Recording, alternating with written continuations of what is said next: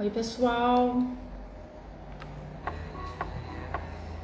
A gente vai esperar aqui encher um pouco para convidar a Petra para falar. Olá, Dani. Seja bem-vinda nossa live. A gente vai falar da síndrome do imigrante, como pertencer a um local que eu não pertenço. A gente vai esperar um pouquinho aqui para encher um pouquinho a sala e aí eu poder convidar aqui a Petra da página arroba é, Petra Tavares Underline. Ela é psicóloga aqui, faz um trabalho super interessante aqui em Portugal. E esse assunto é um assunto que interessa a todos nós, né? Imigrantes aqui em Portugal. É, pessoal, fala aqui comigo aqui nos comentários se alguém já sofreu aqui algum preconceito em Portugal por ser imigrante. Ontem nós é, teve, para quem não sabe, né, o fim da reciprocidade das ordens do Brasil e Portugal. A gente vai discutir aqui também um pouquinho é, se isso se enquadra, se enquadraria ou não né, na questão aí uh, da xenofobia, do preconceito linguístico. Bem-vindos, Yasmin, Luísa, Sérgio Vieira. Pessoal, vem falar aqui comigo nos comentários. Muito calor aqui em Portugal. Como é que vocês estão? Se quiserem mandar mensagens ainda, dá tempo, tá? Para perguntas para serem respondidas no final da nossa live. Esperar encher mais um pouquinho. Olá, João. Tá, vamos enchendo, vamos convidando as pessoas. Eu acho que o assunto de hoje é um assunto muito pouco abordado né, que precisa ser mais trazido à pauta, né, porque basicamente todo mundo né, já sofreu, passa por algum preconceito linguístico, de roupa, é, no trabalho. Tá? Vamos encher mais um pouquinho, vamos dar só mais, mais dois minutinhos para encher um pouquinho aqui, pelo menos uns 10. E aí a gente chama a Petra. A Petra já entrou aí, já vou convidar ela. Né? Como pertencer a um local que não pertenço. Vocês já tiveram essa sensação de que estão em um local né, e, e que acaba perdendo um pouco a essência, porque não é o nosso país, né? A gente está num país estrangeiro e ao mesmo tempo a gente, quando retorna ao nosso país, acaba né, ficando estranho, porque a gente já não sabe mais se é. Né, o que, que a gente é. A gente, enfim, acaba. Será que a gente perde a essência? A gente vai discutir tudo isso, tá? É, vamos lá então, já passou aí três minutinhos, vamos esperar só preencher mais um pouquinho todos os dias, ó, Luísa Ciscari falando, todos os dias, é de fato, né? Tem muito brasileiro que inclusive muda o sotaque para poder ser aceito aqui em Portugal. Enfim, a gente vai abordar isso com uma visão né, psicológica da, da nossa convidada, que é a Petra. Só mais um minutinho. E não, acho que eu já posso chamar, né? Já passou quatro minutos. Vou chamar aqui então a Petra. Gente, olha, é, hoje né, embora haja né, muitas vozes aí na, na internet, é, hoje isso já é um assunto recorrente aí na pauta, mas a Pedra ela faz um trabalho super interessante aqui em Portugal, tá? Então eu tenho o prazer de convidar a Petra, ela que é psicóloga, página super interessante no Instagram, faz um trabalho super bacana, Petra, seja bem-vinda. Tudo bem? Oi, bem? boa noite, tudo bem? Tudo bom? O som está um pouquinho baixo. Deixa eu ver aqui. bem? Não, agora tá bom. Ok, ainda bem. tudo bem, bom, Petra? Tudo bem, tudo. E por aí, tudo bem? Tudo bem também. Obrigada por participar aqui da live, por aceitar de pronto o convite quando né? Quando eu te requisitei aí, você nunca hesitou em nenhum momento, você sempre foi super aberta ao tema, enfim, muito receptiva, muito simpática, agradecer muito. Tenho certeza, essa live vai ficar gravada, né? E eu tenho certeza que, que esse assunto vai conseguir é, integrar muita gente que está chegando, pessoas que já estão aqui, que não se sentem integradas no país. é um assunto né, essencial, muito importante. Mas fala um pouquinho sobre você, se apresenta, fala Bem, o meu nome é Petra. profissional. Bem, meu nome é Petra Tavares, eu sou psicóloga clínica, como já me estavas aqui a apresentar antes de eu entrar. Sou psicóloga, eh, sou coach, sou mentora, então trabalho aqui nas redes sociais para espalhar a minha mensagem, para ajudar a levar saúde mental mais longe através do online. Uh, além disso, também sou aqui, sou uma pessoa de pessoas que se preocupem em ajudar pessoas, que se foquem em ajudar pessoas, para isso é que eu trabalho, para isso é que eu fui para a psicologia, não é? Uh, também tenho aqui um bocadinho esta ligação com este tema e que acho que nem sabias quando me chamaste é, para falar sobre este tema. Esta questão da imigração também é um, é um tema que, que me toca um pouco, porque eu sou, uh, nasci em Portugal, mas sou filha de imigrantes, então também sei um bocadinho o que é esta sensação de sentir que não pertence a um lado, de sentir que não pertence a outro. Um, e basicamente a minha missão é esta: é conseguir ajudar pessoas através do meu trabalho, através daquilo que eu faço e também através da minha vivência porque eu acho que nós não somos simplesmente profissionais, mas cada profissional tem a sua própria história, cada profissional tem as suas vivências e acho que todos nós podemos contribuir de pessoas para pessoas com aquilo que nós vamos passando ao longo da nossa vida também. Certo, muito bacana. Então, Petra, é, achei muito interessante, né, também aqui que é, o, você aceitou o convite e que apesar de tudo, como né, você mesma falou, você é uma portuguesa, mas você é filha de imigrantes, uhum. né? Então, embora você seja portuguesa, você é filha de imigrantes, né? É, seus pais são angolanos, não é isso? Sim, exatamente, sim. Então, é, e acaba que você consegue enxergar esses dois lados, né? Você consegue enxergar o lado dos seus pais, enfim, avós, tios sendo imigrantes, e você já nascida em Portugal, é, já uma portuguesa, né?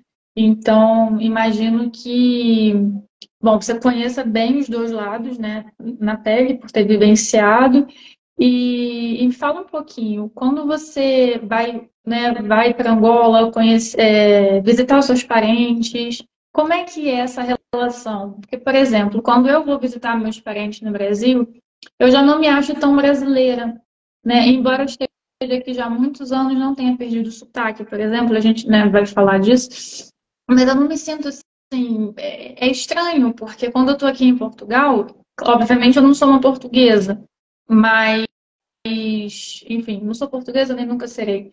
Mas quando eu chego no Brasil, eu já não sinto mais aquela coisa de tipo, nossa, mas eu também, será que eu também sou brasileira? E com você, né? Mas no caso, eu tô aqui né? Eu vim porque meu marido é português, mas no seu caso você nasceu aqui, os seus pais são né, imigrantes, seus pais são angolanos, já né, né, vieram para cá, para, enfim, em busca de uma qualidade de vida de repente melhor. Uhum. Mas como é que foi isso? Assim, como é que você se sente em relação a essa, meu Deus, o que que eu sou? Aonde que eu me encaixo na é? sociedade? É. Olha, eu, é, eu hoje em dia já aceito me encaixo nos dois lados. E isto já é algo que vem desde, desde miúda, que eu nunca me senti encaixada nem num lado nem no outro. Porque, hum, como nós até estávamos a falar no outro dia, eu sou demasiado angolana para os portugueses e sou demasiado portuguesa para os angolanos. Então fico assim no meio, porque hum, eu tenho esta coisinha, né? Eu sou assim mais clara, não sou, sou assim mulata, então, eu nascendo em Portugal, por acaso ao longo da, da minha infância mesmo, e mesmo hoje em dia, eu sinto que há coisas de Angola que não encaixam tanto em mim por eu ter nascido aqui. Uhum. Então há coisas que eu acabo por não, não apanhar tão bem, há coisas que eu acabo por não estar tão enturmada, mesmo dentro da própria cultura. Eu acabo por não estar por, tanto por dentro e às vezes isso faz-me sentir, ok, então não sou 100% angolana porque cresci aqui, eu fui, eu, eu, apesar dos meus pais serem angolanos, eles vieram para cá com 18 anos, 18, 19 anos, sempre, estudaram aqui, fizeram faculdade aqui, depois mais tarde é que o meu pai voltou para Angola para trabalhar, só que eu sempre cresci aqui. E também o facto de eles terem vindo muito novos, eu acabei por ter um pouco uma cultura mais europeia, uma educação mais europeia. Então isso acabou por até sentir-me um pouco desfasada da educação que os meus restantes familiares tiveram, porque hum, vieram, veio a minha mãe, vieram os meus tios, só que a minha mãe foi a única que ficou cá os meus tios voltaram, os meus primos foram educados lá, eu, eu e os meus irmãos fomos educados aqui, então acabámos por apanhar um pouco da cultura mais europeia e, eu, e isso faz com que eu não me sinta 100% angolana, porque às vezes até quando eu digo que sou angolana, isto depois é um pau de dois bicos. Às vezes quando eu digo que sou angolana dizem, ah, mas tu nasceste em Portugal, tu és portuguesa. Mas se eu digo Portugal, não, eu sou portuguesa. Não, tu não és portuguesa, os teus pais são angolanos, tu és angolana. E eu fico, então sou o quê? Não é? Então, isso sempre vivi assim e onde é que eu sou, onde é que eu me pertenço. Hoje em dia eu digo que tenho 50% de, de cada país, 50% do, do sangue de um lado, 50% do sangue do outro. E depois mesmo para enquanto criança, por exemplo, nós não, não tínhamos muitos, muito, muitos africanos, muitos descendentes de imigrantes na escola onde eu andei, eu estudei num colégio, eu e a minha irmã, estávamos no mesmo colégio e não havia assim muita gente negra, não havia muitas pessoas que eram descendentes de africanos, então eu sempre me senti diferente, eu sempre soube que eu era diferente, desde a questão do cabelo, desde o tom de pele, tudo, nós sentimos que somos, sentimos que somos diferentes. Mas, e esta questão da adaptação e da adaptação, mesmo tu tendo nascido aqui, que é o meu, que é o meu caso, eu nasci aqui, fui educada aqui, tenho uma cultura portuguesa, acaba por ser um pouco ainda aquela questão de onde é que eu sou, onde é que eu pertenço, quem é que eu sou. Então, uhum. é aceitar. é, é preciso muita aceitação de que se calhar nunca vou me sentir nem 100% angolana, nem 100% portuguesa, nem 100% europeia, nem 100% africana. Sou um pouco dos dois e, e aceitar um, um bocadinho nesse sentido. Mas sempre tive muito essa questão e ainda hoje não, não me considero nem 100% do lado nem 100% do outro. Depois é muito engraçado porque às vezes eu tinha colegas meus portugueses porque o meu sotaque, quando eu estou com angolanos, ele não é assim. Só que eu não forço, automaticamente ele muda. É, não é alguma coisa que eu faço de uma forma forçada. Então, às vezes é muito engraçado porque eu estou com colegas portugueses e de repente se eu já encontro assim algum amigo angolano na rua ou começo a falar ao telefone com algum familiar e tudo mais, o meu sotaque automaticamente muda. Sim. Então é muito engraçado ter essa dualidade. Hum, mas basicamente tive que, que aceitar que, que sou assim que tenho aqui uma mistura dos dois países, tenho aqui uma mistura das duas nacionalidades, das duas culturas e, e aceitar, aceitar que dói menos. E tá, tá tudo bem? E tá tudo bem. Tá tudo bem.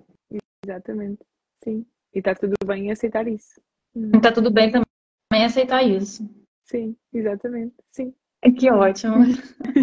Eu acho então que de repente é isso que falta, né? Porque eu vejo que na, na sociedade brasileira, é, eu acho que de repente falta esse lado da, aceitação.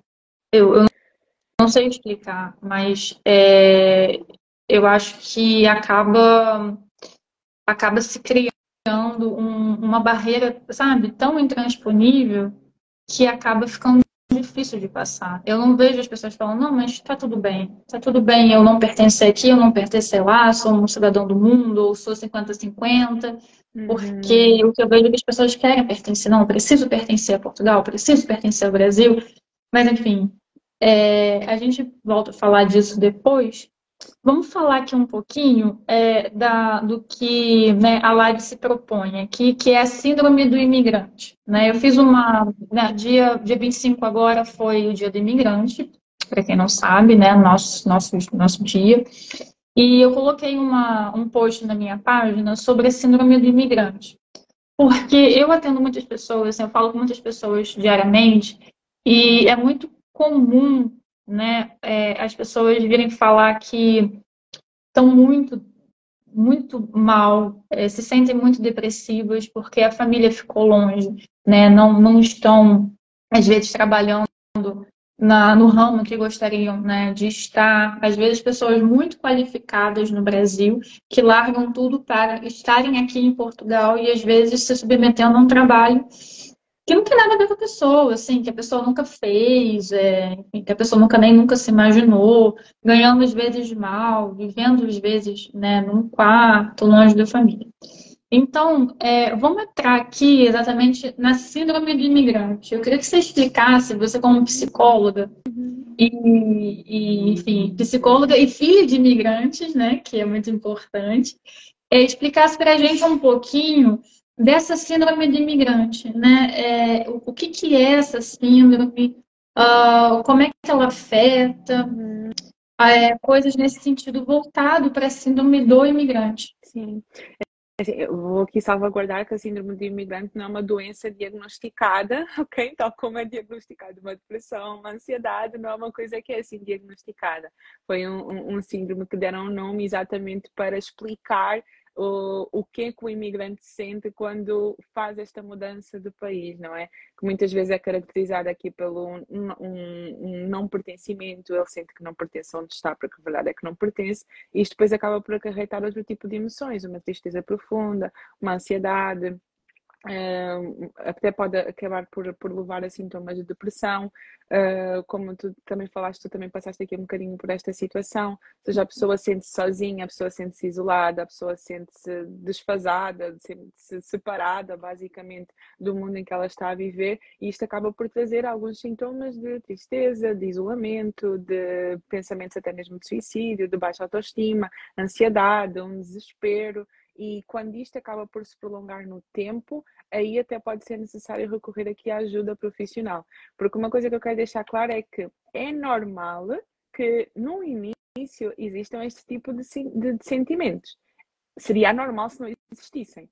Se eu sou uma pessoa que passa a vida inteira num país, cresci, nasci com a minha família, estou perto das pessoas que eu amo, mudo para um país, se calhar sozinho, ou se calhar só com dois, três membros da minha família e deixo uma vida inteira para trás, é normal que no início eu até vá ali sentir um luto por aquilo que eu estou a perder. Eu estou, estou basicamente a perder o meu país, estou-me a afastar da minha família, então é normal que no início exista ali uma tristeza, exista ali uma ansiedade perante será, será que as coisas vão correr bem, será que não vão, será que eu vou conseguir adaptar, será que não vou. Agora, quando é uma coisa prolongada no tempo decorrente aqui deste processo de imigração, porque a pessoa chega lá está, tem que se adaptar a uma nova cultura, tem que se adaptar a uma nova língua, tem que se adaptar a novas, a novas questões em termos de burocracia, em termos de política, em termos de profissionais, e quando esta ansiedade, quando, esta, quando estes sintomas de depressão, quando esta tristeza, quando estes pensamentos negativos constantes, quando esta ansiedade constante, a pessoa, até há pessoas que acabam por não conseguir dormir, afeta o sono, afeta, afeta o apetite, seja, tudo aquilo que são sintomas que nós normalmente associamos a uma depressão, mas que vem aqui decorrente deste processo de imigração,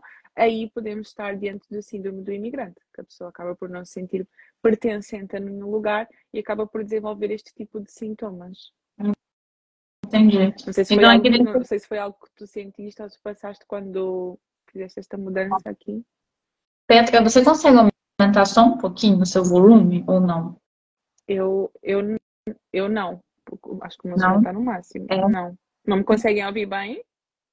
É, pessoal, vocês estão ouvindo bem a Petra? Dá um feedback aí pra gente, porque para mim tá um pouco baixo. O que, que vocês estão achando aí do áudio dela? Tá, tá ok? Meu áudio tá ok? Fala aí pra gente. Pessoal? Isso tem um delay. Temos que esperar um bocadinho. Ah, tem um delay? Ah, tá. Tá. É, é, sim, ah, tá, tá ouvindo bem. Ah, então tá bom, porque para mim tá um pouco baixo, mas pode ser do meu, do meu. Ah, então ok, gente, obrigado, obrigado pelo feedback. Tá. Então, vamos, vamos recapitular aqui. É, de repente, o que é importante aqui na síndrome do imigrante é a gente distinguir, então, o que é uma tristeza Sim. do que é uma depressão.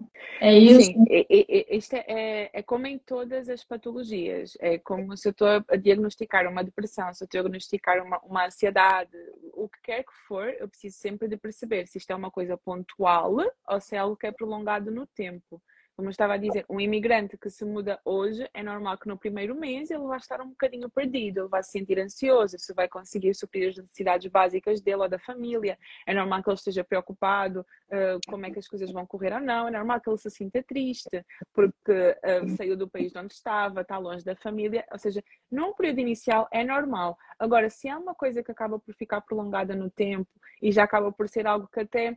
Um, a pessoa acaba por ficar com uma tristeza tão profunda que, que, que, que às vezes até acaba por, eh, em vez de a motivar a agir e a procurar uh, gerir a sua vida, ela acaba até por ficar mais isolada, acaba por ficar mais parado. Ou seja, quando é algo que já vai além daquilo que é considerado como normal, como esperado, uhum. aí é importante haver aqui uma intervenção e outro tipo de apoio. E estava a perguntar se não sei se foi algo que tu sentiste quando fizeste esta mudança do Brasil para Portugal. Sim, eu senti um, no, no, início eu senti é, eu, eu, tentava na minha cabeça fazer associações com o local que eu morava. Então, por exemplo, eu, é, eu, eu sou do Rio, né? Sou do Rio de Janeiro. E, e o Rio é muito muitos meses de calor, mais calor do que frio, né? E o frio é um frio, aquele frio, mais ou menos. Então, na minha cabeça, eu tentava associar. Ah, isso daqui, olha, essa praça parece com aquela hum. praça lá do Rio. Essa rua parece com a rua que eu passava para ir não sei aonde. Eu começava a criar associações e que, na verdade, não tem nada a ver, não parece nem um pouco. Hoje, né? Mas tu querias, assim, quatro, seis no anos. fundo, tu querias te sentir em casa. Exatamente. Exatamente. E eu começava a fazer essas associações. Ah, não, mas isso aqui parece com tal coisa. Mas não parece. Mas para mim, no início, aquilo deu certo, aquilo resultou, porque aquilo me fez, fez que eu me sentisse exatamente em casa, que eu, me, que eu, que eu, que eu, que eu tivesse acolhida de alguma forma, né? E, e, é claro assim que o clima, a gente tem até uma pergunta relacionada ao clima, que no final achei interessante, a gente vai responder é, de uma seguidora, mas o clima ajudou, quando chegou no verão, ajudou muito. Porque os dias são maiores, Exato. você tem mais período de sol, né? E, e assim, acaba que aqui em Portugal, pelo menos no verão, ele acaba que a gente consegue ter uma rotina muito próxima do Rio. A gente consegue ter rotina de praia, a gente consegue ter rotina de, de usar uma roupa, né, menos roupa, uma roupa mais fresquinha tal, é, de sair de sandália havaiana, essas coisas. Uhum. Enquanto que no inverno foi assim o que me matou, porque eu nunca tinha colocado sobretudo, eu nunca tinha passado né, por essa experiência de um, de um inverno aqui na, na Europa. Então, assim, me habituar a isso, eu pensei, gente, eu nunca vou conseguir, eu vou morrer, eu vou morrer de frio, é muito frio. E hoje, em compensação, eu adoro eu adoro todas as estações, porque são todas muito marcadas. Então, o outono tem as suas particularidades, a primavera tem as. Então, cada... e, e o inverno, hoje, eu acho bom, eu acho, eu nunca me imaginei achando bom. Mas no, na, naquele início que eu não conseguia associar com o local que eu vim, era muito difícil. Doía, assim, chegava tipo, sabe? Aquela coisa assim, meu Deus. Né? Que é essa fase de adaptação. Sim, inclusive há pessoas que não se conseguem adaptar. Eu já conheci pessoas que, hum, seja tanto da África, que a África também é, normalmente os países são quentes, como é. do Brasil, já conheci pessoas que voltaram para o país porque não se conseguiram adaptar. Por causa do clima. Por causa do clima. Inclusive, eu conheço por acaso um casal, já é mais idoso, né? A capacidade de adaptação já é mais, mais, mais complicada do que, do que nós que somos mais jovens. Mas que, inclusive, eles no inverno, eles têm que voltar para Angola porque não conseguem suportar o frio de Portugal. Então, realmente é uma, é uma adaptação desafiante, principalmente já para quem é mais, mais, mais, de mais idade, ainda mais desafiante. Entendi. E aí, no caso que você falou que vai depender do tempo, né? Se essa tristeza vai se prorrogar num tempo considerável para se transformar numa depressão. Esse tempo seria mais ou menos quando que a pessoa precisa ligar o alerta? É difícil, para... né? É muito subjetivo, né? Existem critérios. Agora, agora, agora me pegaste, porque o critério, não sei os critérios de, de cabeça. Porque eu não sei se é um mês, se é duas semanas, ah, não tenho é. certeza. Mas é pouco mas, tempo. É, é, sim, pouco tempo. É, mas do, Ai, eu achei que fosse tipo uns seis meses. Não, seis meses. Meu Deus, a pessoa está ali praticamente a pensar no. A, a, a, já, já, não, mas não. Eu tinha, eu tinha pesquisado quando tu me falaste do síndrome do imigrante, eu, não, eu, se não me engano, eu tinha visto algo que se prolonga três meses no tempo para a pessoa procurar ajuda profissional. Porque isto depois difere um bocadinho. Não estamos aqui perante uma, uma depressão uma depressão normal, por assim dizer, existe um motivo acrescido. Uhum. Então, no caso, até a pessoa pode dar mais tempo, porque normalmente uma depressão nós consideramos aqui menos tempo do que, do que estes três meses que eu até vi que consideravam aqui para o síndrome do imigrante. Mas, assim, o que eu aconselho, essa pessoa já está assim há um mês e está a ver que é algo que não está a passar, que ela não está a conseguir adaptar a procurar ajuda. Sim. Certo. Então, então seria aí na fase de um mês, de um mês não, no sim. máximo três meses. Sim, sim. sim. Aqui neste tá. caso específico de imigrante, tá? Estamos a falar sobre o imigrante, aqui neste caso específico de imigrante, sim. Tá. Porque é algo que é normal que, que a adaptação demora mais tempo. Tá bom. Pessoal que está nos assistindo aí, é, conta aqui pra gente nos comentários quanto tempo mais ou menos cada um levou aqui para se adaptar, se sofreu muito no início, como é que foi. Eu tenho a impressão que quando a pessoa vem com a família, é mesmo fácil. vindo, né, é mais fácil, Sim. é. Agora. Porque uma das coisas que tu, uma das coisas que a pessoa mais sofre é o facto de estar longe da família. Okay? E, aqui, e aqui eu nem falo sobre o período de adaptação, porque imagina, o período de adaptação pode ser um ano. Você pode demorar um ano a adaptar-se ao sítio novo onde está. Que a questão é como é que ela gera essa adaptação. É dizer, ok, eu ainda não me adaptei, mas estou a conseguir gerir bem as coisas, já aceitei que, que, é difícil, já aceitei que é desafiante, aceitei que em alguns momentos eu fosse, vou sofrer preconceito, aceitei que em alguns momentos eu vou sofrer, vai, haver, vai, vai haver aqui algum tipo até de racismo. Ou seja, não é tanto a fase de adaptação, porque a adaptação pode demorar um mês, pode demorar um ano, mas é como é que eu estou a gerir essa fase de adaptação. Estou realmente não estou a conseguir gerir as minhas emoções, isto está a deitar-me tão abaixo que eu realmente preciso aqui de procurar ajuda para me conseguir levantar e conseguir gerir aquilo que eu preciso de gerir, ou até estou a gerir bem esta, esta fase de adaptação. Como é que eu estou a gerir? Ok? Certo, tá. Vamos falar um pouco agora, então. É, outro tema aqui que eu tinha separado é os impactos emocionais do imigrante recém-chegado. Uhum. E aqui nos impactos emocionais, eu separei alguns subtemas, né? Que no caso seria, seriam os preconceitos, né? Que o imigrante enfrenta quando chega aqui. E o primeiro eu listei aqui como preconceito linguístico. Né? É, por que, que, eu, que eu achei importante trazer para a pauta o preconceito linguístico? Porque eu tenho muitos clientes que chegam aqui e uma média de uma semana muda o sotaque. Mas assim, muda, como se tivesse uma tecla, sabe? E, e a pessoa muda. Então, por exemplo, eu tô aqui vai fazer quase seis anos. Eu até hoje eu tenho uma dificuldade de, de me expressar em, por exemplo, casa de banho, né, que é o nosso banheiro. Para mim é muito difícil. Eu não consigo, não, não consegue sair. Não, não é uma coisa que ela ah, saiu, casa de banho, não sai, entendeu? Eu tenho que raciocinar para sair. Telemóvel é outra coisa que eu tenho dificuldade. Primeiro eu falo, ah, cadê meu celular telemóvel? Uhum. Entendeu? Sempre sai o celular telemóvel, uhum. entendeu?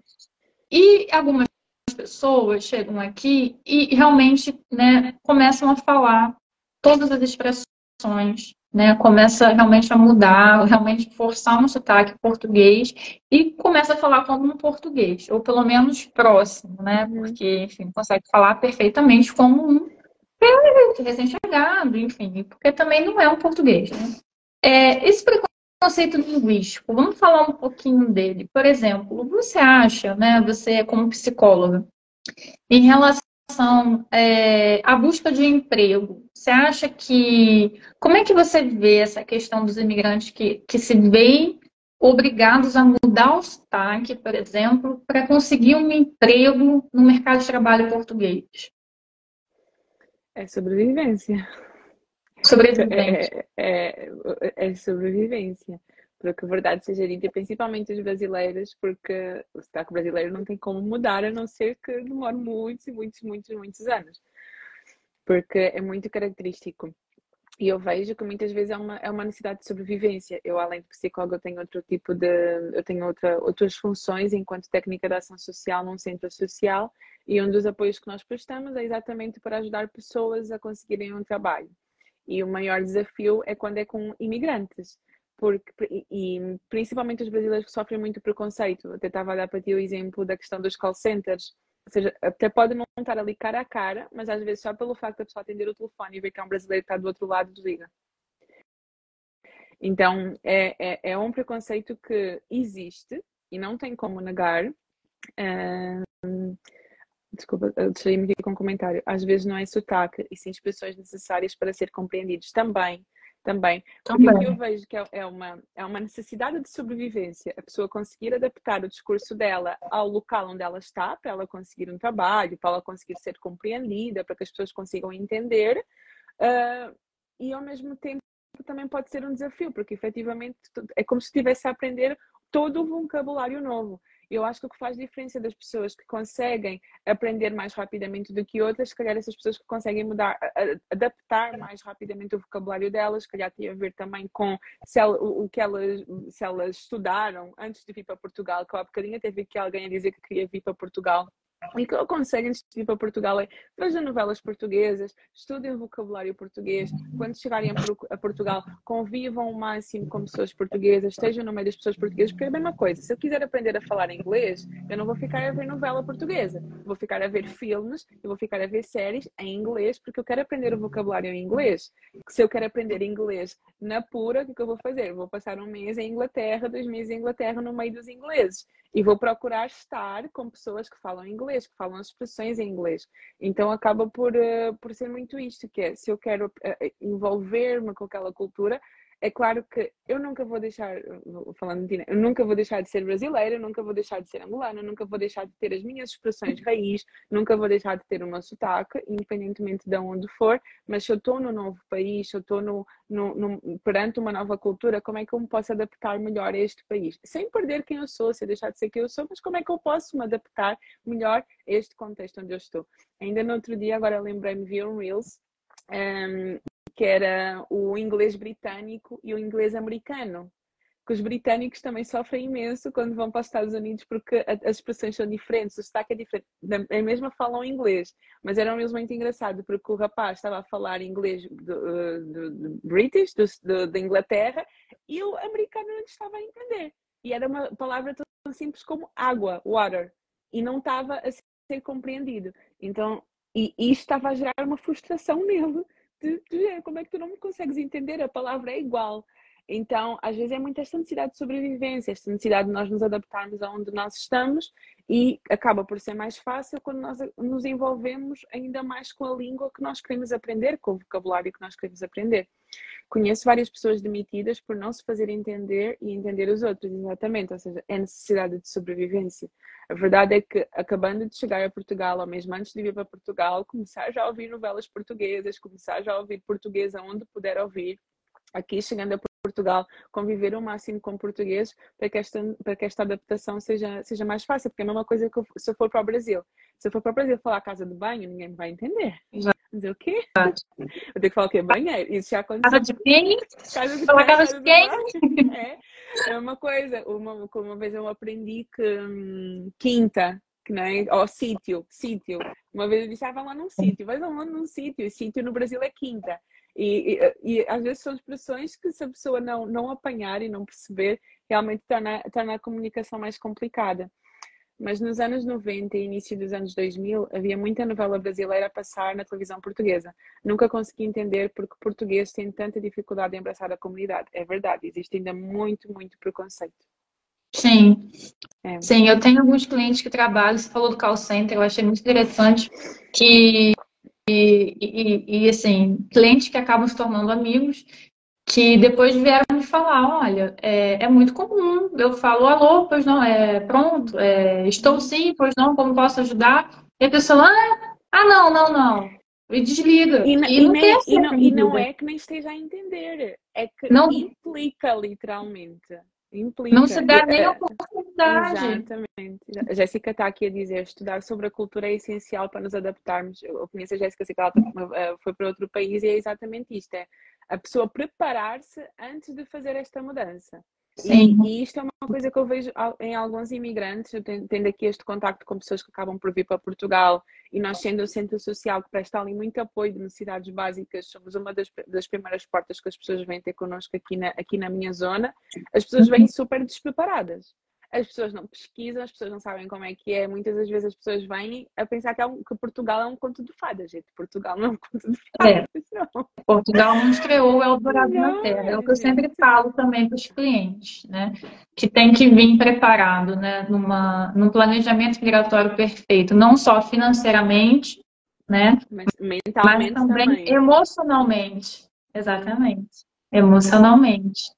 Porque uma pessoa que está fragilizada, por exemplo, está trabalhando num call center e, e, atende uma pessoa que não quer ser atendido por você só pelo fato de você ter um sotaque, né, no caso do Brasil, ou de Angola, ou de qualquer outro país né, da comunidade da língua portuguesa, uhum. já fragiliza, né? Se a pessoa tiver uma ferida aberta, ela fica mais fragilizada. Então, a, a, preparação ela tem que ser realmente, ela tem que ser emocional. A gente não pode perder a nossa essência, a gente tem que encontrar um espaço né, para o debate. para a gente debater isso, por quê, né? A gente tem que tentar também, às vezes, colocar no lugar da outra pessoa, entender o porquê, tentar contornar, né? E também não perder a nossa essência. A gente também não pode deixar ser, ser o que nós somos, né? nós orgulho, somos... né? Claro, claro. Claro, inclusive eu gostaria de conhecer todos os países da língua portuguesa. Infelizmente, eu ainda só conheço Portugal e Brasil, né? Mas, assim, eu acho que é, nós temos muita coisa em comum, né? A começar pela língua, que é uma língua lindíssima, né? E, e por que você vai desligar o telefone, né? Call center só porque é uma pessoa que não fala português, a pessoa ela não vai saber resolver o seu problema porque ela não é de Portugal? Uhum. Ou, enfim, então, isso acaba, né, esse preconceito linguístico, por vezes, acaba fazendo que a pessoa mude a essência, né? Exatamente o que não, que não se deve, para poder sobreviver, como você disse, sobreviver no mercado de trabalho, né? Ter um sotaque. Ter, ter dinheiro para comida em casa, literalmente. Exatamente, sim. O desculpa, ponto... Eh, desculpa, desculpa interromper, tinha só aqui um, um comentário. Existe, uh, aqui eu... Ai, peraí, que fugiu... Miquel está aqui a dizer, existe muito bloqueio na questão de venda e arrendamento, porque ele, é, é, ele trabalha, ele é agente imobiliário e diz que existe muito preconceito também nesta parte. A verdade é que existe muito preconceito com os brasileiros de, né, no sentido de ah, eles não têm como pagar, eles não têm isto, colocam muito entrave, não é? Às vezes parece que colocam-se muito entrave nesse sentido. E a verdade é que isto é uma coisa que nós temos que aceitar porque nunca vai mudar, mas ainda me revolta bastante esta questão do preconceito, porque nós não temos ideia do que é que isso está a causar num outro. Uma pessoa já está a vir de outro país, ainda encontra mais estes tentados em vez de encontrar portas abertas. E agora vou mesmo rasgar o verbo. Às vezes os portugueses são muito ingratos, porque existem muito portugueses, muitos portugueses lá fora a buscar a vida noutros países, mas quando alguém vem querer buscar uma vida melhor aqui em Portugal, existe ainda muito este preconceito e muitas estas portas fechadas. É muito Sim. complicado. Sim. O próximo ponto que eu trouxe aqui depois do preconceito linguístico é o que também acho interessante é o preconceito do vestuário. Né? Eu vejo, por exemplo, é, quando eu vou a Lisboa, a comunidade afro, né, uhum. afrodescendente, eles usam os turbantes, eles usam as roupas características, usam as roupas muito floridas, né, aqueles vestidos compridos é, às vezes até carregam algumas coisas na cabeça. Uhum. Né? Em relação aos brasileiros, é, eu vejo não tem já a roupa, embora que você até olhe já sabe, ah, aquele ali é brasileiro, pela forma de se vestir. Mas, por exemplo, tem algumas, algumas roupas que eu não me sinto confortável realmente de usar aqui em Portugal, mesmo no verão. Né? Que são as roupas que de repente eu usava lá, porque aqui eu acho uma sociedade muito, muito conservadora né, em relação a vestuário. Como é que fica essa questão da, do vestuário, essa questão de se adaptar ao contexto? Faz parte, é, a pessoa ela deve se adequar, no caso, ao ambiente que ela está, ou manter mesmo as origens? Eu acho que tudo é importante haver um equilíbrio. Eu acho que a pessoa não deve deixar completamente de ser quem ela é e de se vestir como ela gosta, de acordo com a cultura dela, mas ao mesmo tempo imagina se é algo que fere a sensibilidade do, do, da cultura onde ela está inserida, aí já pode ser algo a repensar. E quando estavas a falar neste assunto, eu estava a pensar no, nos países de nos países, nos países árabes, quando tu uhum. vais mesmo de férias, que existem determinadas coisas que tu não podes vestir por causa da cultura deles. E tu, nós não vamos ficar a dizer, não, eu visto-me assim, a minha cultura veste-me assim, tem que respeitar. Não, tu nem sequer entras nos sítios, tu, tu és barrada literalmente porque eles têm determinadas uh, um determinado padrão, e no caso deles são mesmo regras em termos culturais. Então aí no caso, um, aí no caso é preciso muito um equilíbrio. Ok, a minha cultura, na minha cultura eu visto-me assim, assim, assado. Okay. Será que eu preciso de me adaptar de alguma forma ao contexto onde eu estou inserida, mas sem perder a minha essência, sem deixar de, de ser quem eu sou, sem deixar de ter aqui a minha cultura? Por exemplo, se, isso que tu te sentes ainda desconfortável em vestir, se calhar é simplesmente o medo do preconceito, não necessariamente que não vai ser bem aceito. O medo. É, é um medo. E esse medo aí, ele é gerido, vamos gerir isso em terapia, né? Gerir esse medo, essa autoestima um, e tudo mais. Claro que pode haver comentários, claro que pode haver uh, racismo, claro que pode haver, mas nós estamos sujeitos a isso, independentemente da roupa que a gente vista, que isso aí é para o nosso, para o nosso de cada dia, é que existe racismo e ponto final. A pessoa pode estar sujeita a isso? Pode. Mas é encontrar aqui um equilíbrio entre adaptar-se ao contexto onde ela está e aquilo que ela gosta de vestir, porque tu não vais deixar de ser quem tu és, nem vais deixar a tua essência de lado simplesmente porque mudaste de país. A questão é haver aqui um equilíbrio e nessa questão da adaptação. Certo. Tem aqui um comentário de uma, de uma nossa Também estava a ler. Sim. Belocas, né? Sim. Eu já como português. vou ler o comentário dela, eu vou ler junto com a, o terceiro tópico aqui que eu separei, que é origem, né? Depois, é, no caso aqui é preconceito linguístico, vestuário de origem. E aí eu vou citar aqui o comentário da, da nossa colega que eu achei bem interessante, eu acho que vai encaixar mais nesse tópico aqui. Esse tópico é, é porque eu abri, eu achei importante a gente citar, é, é o caso aqui, por exemplo, uh, a questão aqui dos nacionais, né, dos portugueses, acharem que o imigrante pode vir a roubar um emprego né, deles. Uhum. E aí, é, comentando aqui, deixa eu ler aqui o comentário de novo da colega, ela fala assim, como portuguesa também senti preconceito fora do meu país. Nem sempre somos bem-vindos pelos colegas de trabalho. Isso é uma verdade mesmo, porque tem essa cultura, né, que o outro está vindo para roubar o meu emprego, ou o outro é uma ameaça para o meu emprego. E nesse ponto, né, eu até gostaria de mencionar uma vivência minha, né? No caso aí, eu, eu que fui, eu, eu que pensei assim na época, né? E claro que hoje eu me arrependo, mas foi, foi um, um, um pensamento na época assim de tipo é, eu nunca imaginava que eu vinha para Portugal, foi muitos anos atrás, não tinha né, imigrado ainda. E com a crise da Venezuela, é, o Brasil recebeu muitos, estava começando, foi, foi no, no início, estava começando a receber muita gente da Venezuela e é, principalmente no norte do país. E aí chegavam no Brasil, se espalhavam e também acabou se estendendo. Por exemplo, é, acabou vindo muito boliviano também na mesma época, por causa da crise na Bolívia, e também muitos argentinos. E o que se falava né, naquela época, que era assim, era um consenso, todo mundo falava, inclusive eu, infelizmente, na época também não tinha essa visão. Mas eu falava, nossa, eu, mas não era em relação ao emprego, eu pensava, nossa, eles vão roubar, eles vão é, abarrotar o nosso sistema de saúde, que já é ruim, eles vão é, abarrotar as nossas escolas públicas, que já são, é, enfim, deficientes. É, não tem nem para o brasileiro, como é que vai ter para o venezuelano, para o boliviano, para o argentino? Então, eu, eu sentia, né, hoje, claro, mais madura e vivendo a experiência da imigração, é, eu, eu vejo isso como altamente preconceituoso da minha parte, né? É, até me envergonho de falar isso, mas admito que, que existiu, acho que é importante também trazer o debate. Sim, porque também a gente se coloca também como, ah, não, eu nunca, nunca fiz isso. Uhum. Não, eu não sei o que. Não, a gente tem que assumir os nossos erros, né? É, hoje eu vejo que foi um erro pensar assim, mas era na época uma coisa que acabou sendo disseminada ali na, na, na enfim, na sociedade, e, e, que existe, né? Até hoje, quando eu vou para o Brasil, eu vejo que existe muito preconceito em relação aos países vizinhos, que são os países latino-americanos, porque são países mais pobres que o Brasil. Né? A questão é essa, são países, né? O Brasil ali na América do Sul, ele é ainda né, um país com mais, mais recursos. Se, por exemplo, se o Brasil fosse invadido de imigrantes é, americanos, por exemplo, as pessoas não teriam esse preconceito. As pessoas iam aplaudir, agora isso vai dar certo, agora não sei o quê, agora isso aqui vai para frente.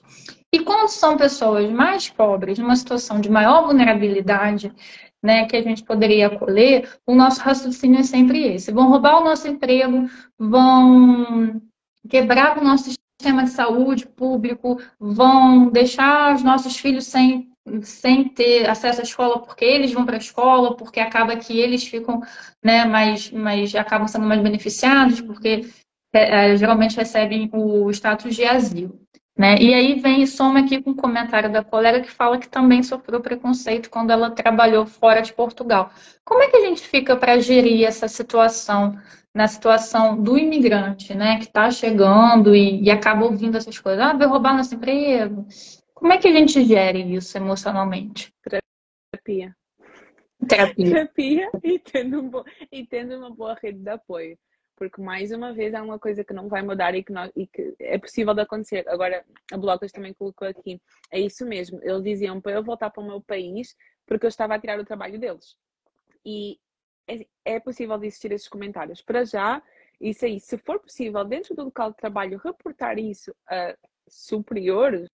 Para serem tomadas hum. medidas, perfeito, porque às vezes não é toda a gente que pensa assim, mas é um ou outro. Então, se forem possíveis serem tomadas medidas nesse sentido, perfeito. Se for assim, coisa que não é possível, que vai continuar a acontecer, a pessoa precisa estar muito bem emocionalmente e estar muito certa daquilo que ela está a fazer, do trabalho que ela está a fazer vou usar assim palavras assim bem, bem legas, calar a boca das outras pessoas através do bom trabalho que ela faça, ou seja, continuar a ser uma boa profissional, continuar a demonstrar a sua competência, estar ali, dar o seu melhor, mas é preciso ter aqui o emocional muito bem fortalecido e a autoestima da própria pessoa estar aqui muito bem fortalecida e fora do ambiente de trabalho, ela conseguir ter aqui, se não for possível ter ali um ambiente familiar, porque às vezes a pessoa foi trabalhar sozinha no outro país, ou, ou, ou, está sozinha e não tem ali um suporte familiar, encontrar ali um, um, um grupo, uh, seja a nível cultural, seja a nível algum sítio onde ela possa estar, onde ela se possa sentir mais pertencente, manter ali o contacto com a família, mesmo que a família esteja fora, para que ela fora do local de trabalho que está ali a toxicar um bocadinho, intoxicar um bocadinho, ela consiga ter este suporte fora do local de trabalho. Porque, mais uma vez, eu vou usar a palavra. Às vezes, há coisas que nós temos que aceitar que estão a acontecer. Se não podemos lutar contra, se é algo que, epá, já fiz tudo aquilo que podia fazer, esta situação não está a mudar, já reportei quem podia reportar. Isto é uma, ou é uma coisa que eu nem sequer consigo reportar porque há algo entre os dentes, é, assim, uma coisa que passa super despercebida, não posso fazer nada a respeito, então eu tenho que aceitar que racismo existe, que o preconceito existe, então preciso de cuidar de mim, preciso fortalecer a minha autoestima, preciso fortalecer o meu emocional, porque eu não vou deixar que esta situação me abale ou me impeça de trabalhar, me impeça de, aqui de, de correr atrás dos meus sonhos e dos meus objetivos.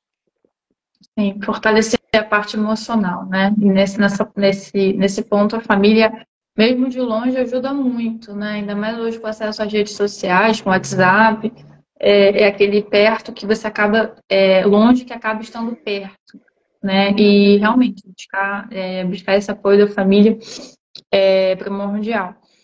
E aí a gente vai aqui caminhando já né, para nossa última parte, que é quando é hora de pedir ajuda e onde pedir.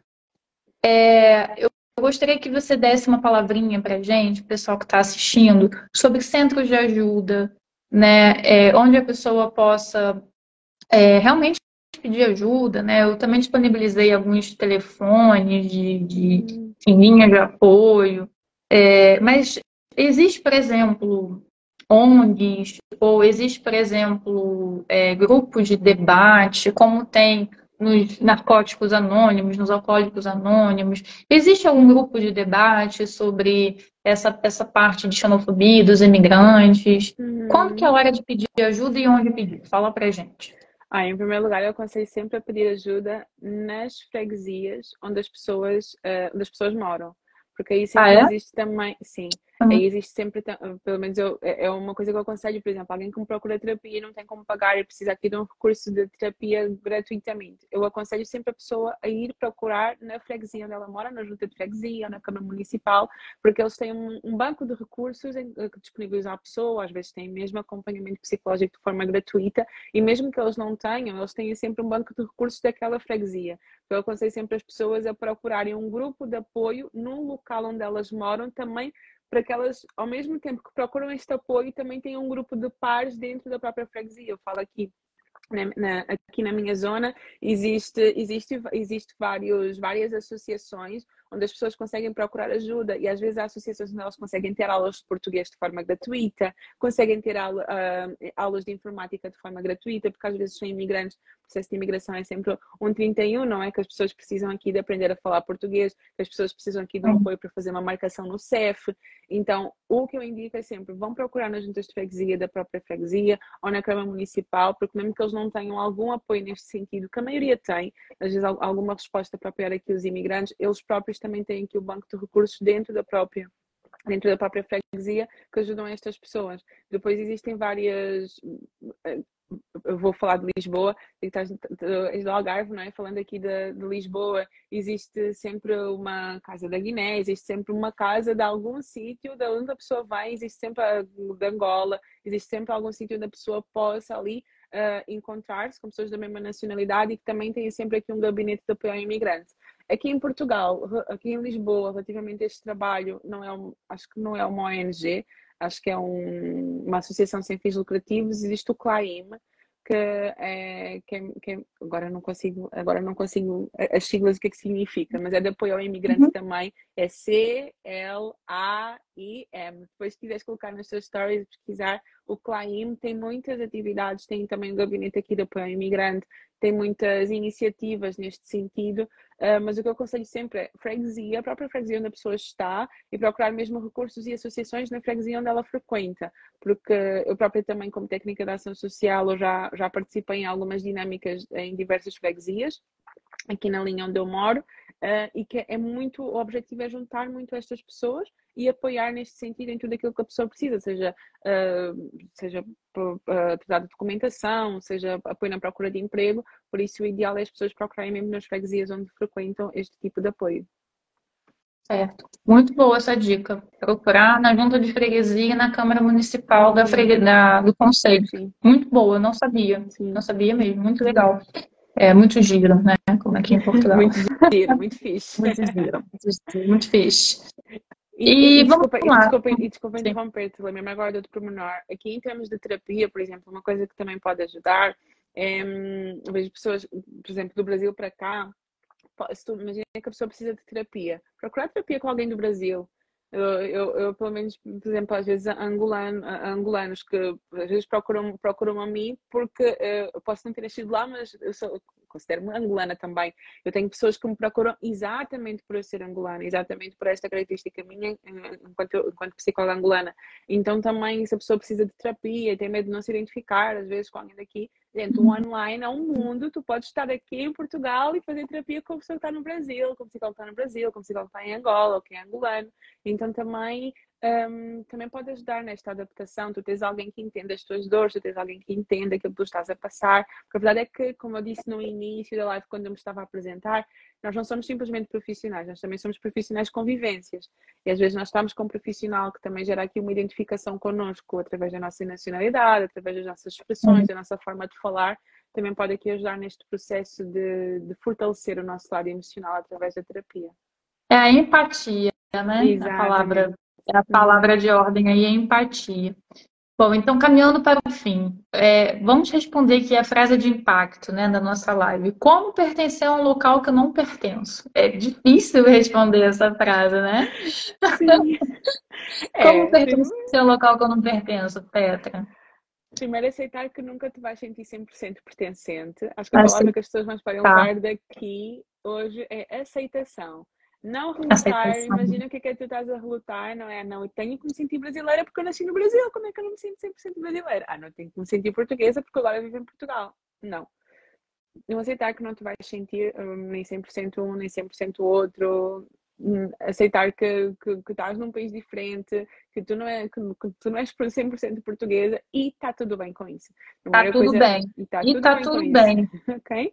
Primeira coisa é aceitar e depois é tu uhum. procurar ao máximo adaptar-te ao local e à cultura onde tu estás. Algumas dicas que nós já fomos dando aqui. A pessoa antes de vir, a pessoa antes de viajar, antes de vir para Portugal ou antes de ir para o país que ela quer ir, pesquisar sobre a cultura, procurar informar-se sobre o vocabulário, seja ao máximo que ela puder perceber como é que as pessoas comem, como é que as pessoas se vestem, como é que as pessoas falam, como é que o tudo. Okay? Claro que, tu, que o choque, que o impacto de estar lá é sempre diferente, mas o máximo que a pessoa puder pesquisar antes de, antes de viajar, melhor ou, ou estar no local, ou estar no país, procurar, através até destas associações, através destes grupos de paz, ao mesmo tempo que ela se enturma em atividades que fazem parte da cultura nova onde ela está, também pode ser interessante ela participar em grupos com as pessoas, com, com, com pessoas da origem dela, sei lá, um, imagina uma pessoa que vem do. Brasil para Portugal, procurar um grupo assim de entre pares de, de, brasileiros também, para que ela também se possa sentir em casa, até procurar um restaurante brasileiro, procurar onde é que vende também comida brasileira, para que eu também possa sentir um pouco em casa.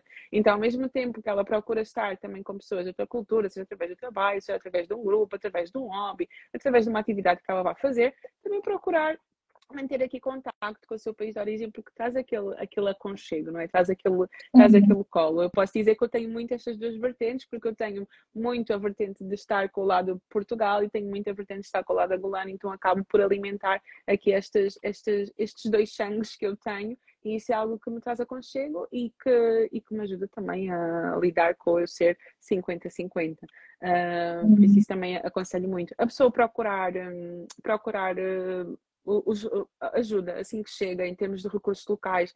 Imagina que é uma pessoa que está a vir, sei lá, da Guiné ou de outro país, que às vezes é mais difícil em termos linguísticos, porque a língua é um pouco diferente, não é? Aí assim que, assim que chegar em Portugal, assim que chegar no país, procurar ver, ok, onde é que eu posso aprender português, onde é que eu, onde, como é que eu posso fazer para procurar trabalho, quem é que me pode ajudar a tratar da documentação, seja procurar alguns recursos locais uh, que a possam ajudar. Uh, aqui a, a lidar com toda a questão da burocracia que a pessoa precisa para, para lidar e para gerir e tudo mais. Uh, assim, essas são, essas são as principais dicas que eu dou. É a pessoa aceitar que não vai pertencer, que vai sentir sempre assim meio desenquadrada, uh, estudar o máximo da, da cultura antes de, de, antes de existir este processo de imigração, ao chegar aqui procurar alguns recursos locais, procurar enturmar-se ao máximo na cultura, seja com um grupo, com um hobby, com o que for, e também procurar aqui alguma, alguma associação, algum espaço onde ela possa ter contato também aqui com o país de origem. Acho que essas são assim, as principais sugestões que eu posso dar. Tá. Eu vou abrir aqui rapidamente, que a gente já está quase extrapolando o tempo, é, ler algumas perguntas que foram feitas na caixinha. Sendo que aqui a maior parte até acabou já sendo respondida, né? É, uma seguidora perguntou assim: o que fazer antes de ir para Portugal para ajudar na fase de adaptação? Creio que você já respondeu essa, essa, essa parte de né, ver, ver bastante novelas, filmes, integração, né? Você se integrar na cultura portuguesa. Aí teve outra pergunta aqui da seguidora que falou: é verdade que imigrar no inverno dificulta a fase de adaptação e aumenta a chance de depressão? Ai, Nunca vi nada em termos científicos de imigrar no inverno. Mas o inverno por si só pode causar aqui algum aumento nos sintomas depressivos. Existe até a, a depressão sazonal, que é, que é mesmo um diagnóstico, porque o tempo acaba por afetar aqui os sintomas que, pessoa, que, a pessoa pode sentir. Então, não digo que imigrar no inverno pode aqui despolutar um maior índice de depressão, mas uhum. existe a depressão sazonal que uh, é uma depressão que aparece de acordo com a época e de acordo com a estação, e o inverno realmente pode, algumas pessoas com o inverno acabam por manifestar aqui alguns sintomas depressivos, mas isso à parte da imigração, mesmo no, no geral. Isso pode ter algum impacto. Tá. Eu creio que as outras perguntas já foram também respondidas. É, onde posso procurar ajuda? Você já respondeu. Aí alguém falou: sinto-me um peixe fora d'água quando me julgam pelo fato de vir do Brasil. Aí, enfim, é, vem todas essas questões também que a gente abordou, do preconceito linguístico, do vestuário, da origem. É, eu acho que as perguntas aqui que a gente tem já foram respondidas, pelo menos né, na essência. Tá? Eu vou encerrar aqui, vou caminhar para o fim. Petra, quero te agradecer imensamente por você ter aceitado o convite de participar dessa live.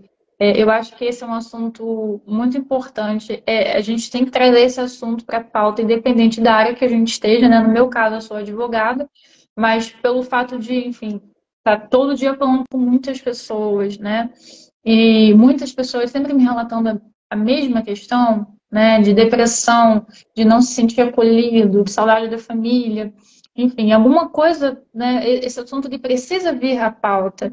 E, e não é assim um assunto recorrente, embora hoje já temos, né, cada vez mais vozes aí na, nas redes sociais falando do assunto, eu acho que ainda é algo que a gente precisa, né, alavancar ainda mais esse, esse tema e agradecer imensamente porque, né, mais uma vez aí, para quem está chegando agora já no final, é, a Petra aceitou de pronto o convite, né? E o fato dela ser uma portuguesa filha de imigrante, né, acabou ajudando muito aqui no, desenvolvimento da, do nosso roteiro, para trazer esse conteúdo para vocês. E é isso, Petra, olha. Obrigada. Muito obrigada. Obrigada pelo convite. E, ah. e quero te parabenizar por estás a fazer este movimento, porque realmente acho que é um tema muito, muito importante que é preciso fazer para cima da mesa. E apesar de nós sabermos que não podemos mudar o mundo, que o preconceito sempre vai existir, que o racismo sempre Sim. vai existir, acho que se nós pudermos influenciar um bocadinho as pessoas que estão à nossa volta uh, colocarem-se do outro lado do, do, né, do outro lado no papel do imigrante e conseguimos trazer aqui um pouco mais de empatia, um pouco mais de sensibilidade, um pouco mais de compreensão e trazemos também essa visão para as pessoas que estão à nossa volta, acho que já estamos a fazer aquilo que podemos, né? estamos a fazer o nosso papel. Podemos não conseguir chegar a todo mundo, mas aquilo que nós podemos fazer, vamos fazendo. Por isso, Sim. parabéns também por este movimento e obrigada pelo convite. Ah, ah obrigada eu. Um beijo, viu? Obrigada. pessoal que está assistindo, obrigada pela audiência. E é isso. Essa live vai ficar gravada. Agradeço e boa obrigada. noite. Boa noite. Tchau.